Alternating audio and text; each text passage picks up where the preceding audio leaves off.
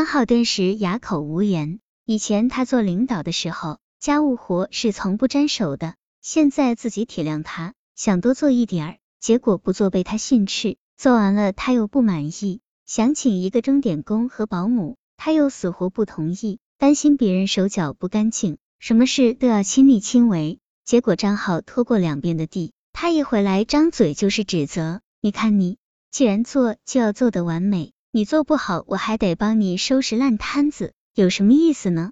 然后再用他那做律师的缜密思维，给张浩分析出一二三条来。每到此刻，张浩的心就像是跌进了冰窖，他冷眼看着对自己说话的这个女人，这哪是妻子，分明就是一个管教，不再像个女人，没有柔情。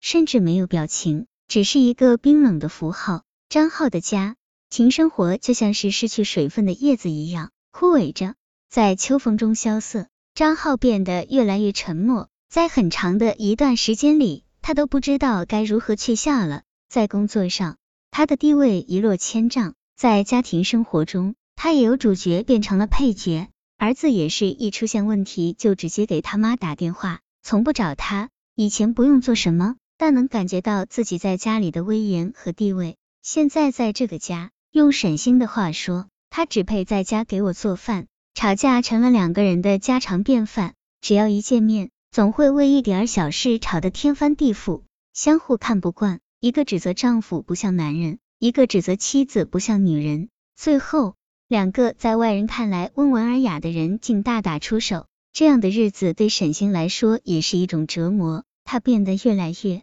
不爱回家了。他在行业内已经是金牌商业律师，由于认真高效，他每天都忙得像陀螺一样精疲力尽。但有谁关心过他受的苦和累呢？他回到家，一大堆的事还要等着他去处理。丈夫丝毫不能让他省心，反而总用话语来刺激他，给他添堵。我不知道自己到底在家里扮演一个什么样的角色，什么事情都要我来做。儿子受他们的影响。学习成绩不断下滑。有一天，在他们争吵最厉害的时候，儿子一摔门走了。张浩无意中翻开了儿子的作文本，有一段话让他触目惊心：“妈妈，你要是能常回家看看就好了。爸爸，你只要能笑一笑就好了。这就是我对你们全部的要求。这么简单的要求，对任何一个孩子来说都不过分。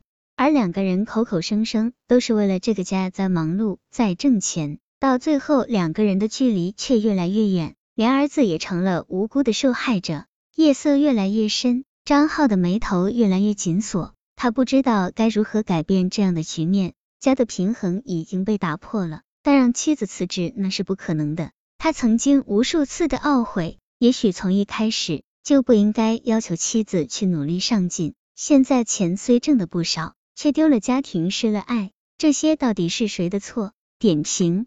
这本应是一个令人羡慕的婚姻，丈夫张好和妻子沈星都事业有成，他们还有一个可爱的儿子。但事实上，我们看到的却是一个无奈而沉闷的婚姻。妻子和丈夫之间的关系剑拔弩张，丈夫不满妻子的不顾家，只忙于事业；妻子为丈夫的不体谅而感到愤怒。当吵架不再帮助双方沟通，沦为伤害彼此的利器时，两个人发现彼此越走越远。在这一个案中，家庭结构由丈夫主导向妻子主导逐渐转化。丈夫张浩的遭遇其实很有代表性，在现代社会中，有相当一部分的丈夫鼓励妻子发展自己的事业，这一点是值得肯定的，恰恰证明这些丈夫心胸宽广，希望夫妻双方齐头并进，提升整个家庭的层次。问题在于，如果当初支持妻子发展，那么就应该做好相应的心理准备。去承担妻子地位提升后可能引起的家庭变化。